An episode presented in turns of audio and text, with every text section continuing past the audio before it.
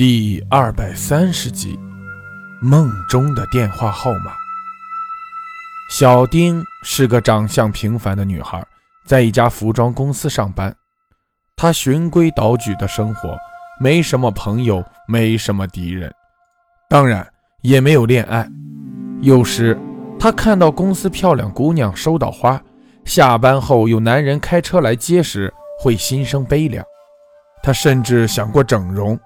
但他没有那个经济能力，并且也害怕把自己的脸交给手术刀，所以他一直平平淡淡、悄悄地生活着。最近，小丁想搬出公司宿舍，于是在网上发帖子寻合租。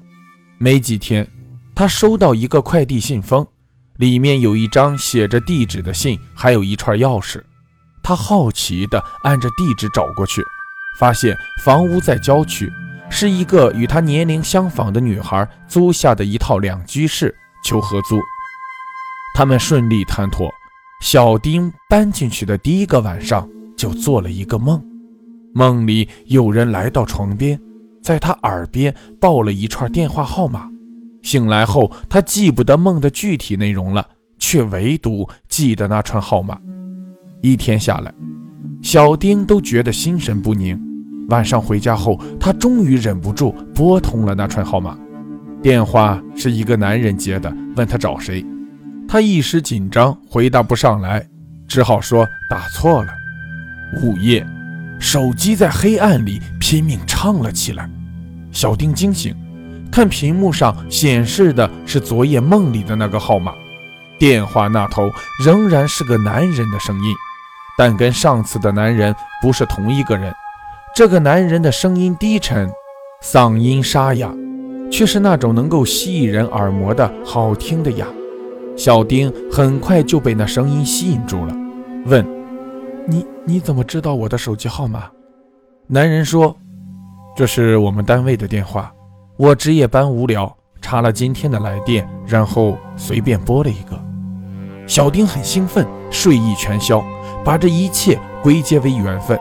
因为自己在认识这个男人的前一夜，居然梦到了这个号码，不然他们肯定没法在茫茫人海中认识。小丁自然问了男人在什么单位工作，男人说是旅行社。他又问了男人家在哪里，男人说现在没有固定的家，经常跑来跑去，大部分时间还是待在旅行社里。小丁很开心地说：“你你的工作很好玩，我可以跑来跑去。”要是我有机会去旅游，一定订你们的旅行社。男人说：“当然，我给当导游。”他们聊了很久，后来他想问男人的手机号码，男人却说他不喜欢有人找。男人又叮嘱说：“你不要再打这个电话，领导知道了不好办。我会抽时间打给你。”小丁有点不太高兴，但还是答应了。第二天夜里，小丁有些期待那个电话。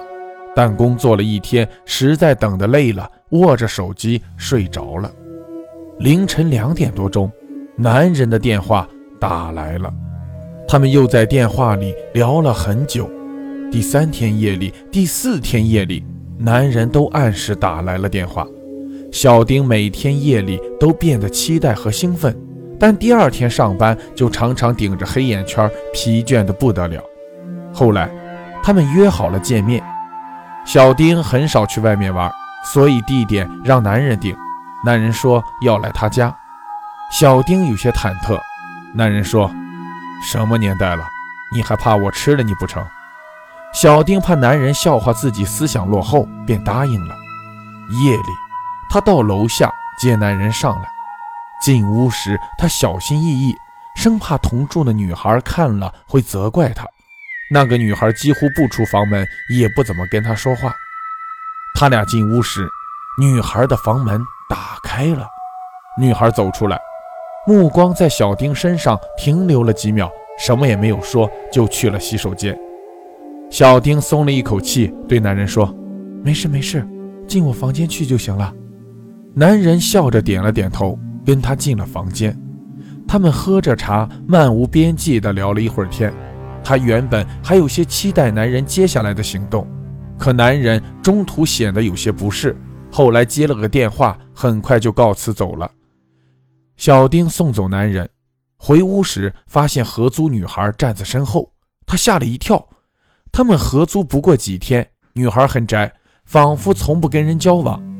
此时，女孩问：“你晚上怎么怪怪的？”小丁不安解释：“我……我……我跟他只是朋友，他来喝茶就走了。”女孩伸出手来，放在他额头说：“你说什么呢？晚上我看见你一个人进进出出，不知干什么。你生病了？”小丁吓了一跳，说：“我……我带了个男人进来坐了一会儿，他他进来，你不是看到了？”女孩回答：“我没看到。”只看到你一个人，小丁呆了，接着把前前后后认识男人的经过说给女孩听。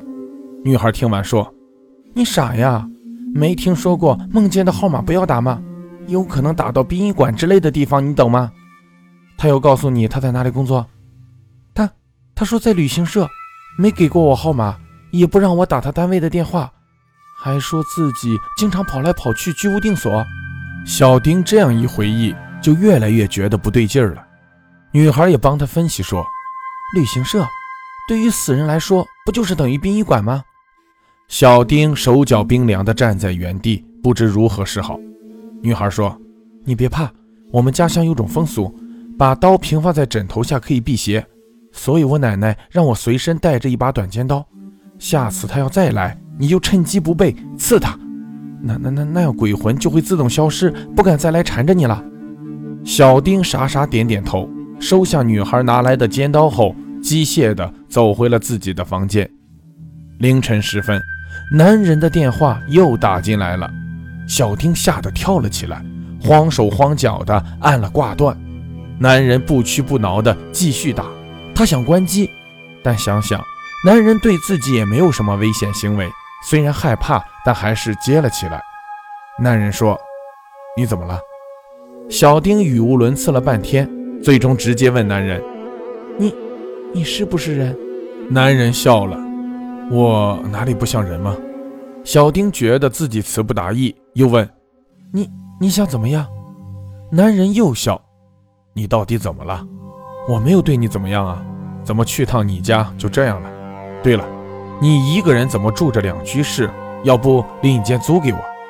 小丁愣了一下，然后问。空着，你进屋时没看见跟我合租的女孩？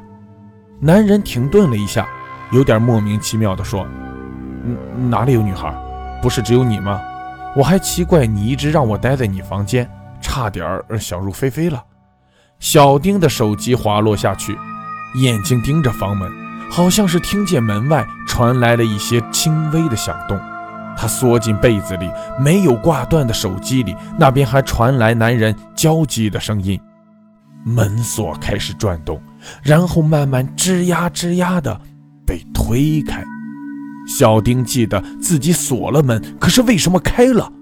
他更加恐惧了，蒙住头的被子留了一个小缝，然后他看到门边的光晕里站着一个长发女人。他想。那就是跟自己合租的女孩吧，不过，她是人，还是那个男人是人？那女孩在床边坐了下来，手中拿着一个小瓶子，然后悠悠地说：“这个润肤露送给你，你一定要用，用了所有厄运都会过去，要是不用，你就大难临头了。”女孩说完，放下瓶子，慢悠悠地走了出去。等一切声音都静下来，小丁才钻出被子。当他拿起那个瓶子，发现真的只是一瓶润肤露。他打开盖子，里面飘出一股奇异的香味儿。他像瞬间被侵蚀了一样，鬼使神差地走到镜子前，将瓶子里的液体往脸上涂抹。慢慢的，小丁发现镜子里的自己变形了。脸开始扭曲，撑开又缩小，拉平又弄皱，像有一只无形的手在脸上拼命地揉搓。最后，他的脸变成了合租女孩的脸。这时，小丁听到外面响起了剧烈的敲门声，他木然地从枕头下拿出平放的短尖刀，走到客厅，屋子里透进窗外昏黄的路灯光，让他看到玻璃上自己变长的头发和变形的脸。他慢慢的打开门，男人气喘吁吁的站在门边，见到他却惊恐的睁大了眼睛。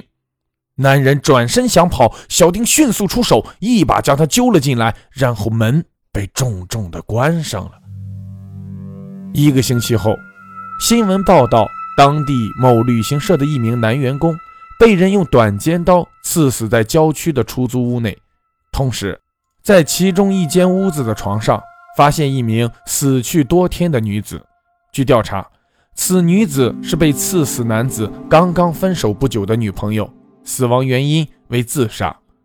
因为该套周边都在进行拆迁，位置偏僻，房东又去了外地做生意，所以无人知晓房间里发生的事情。有家服饰公司发现有位女职员一直不来上班，才根据她更新的简历找到了此处。但此时职员已经不知去向，警方初步怀疑他畏罪潜逃。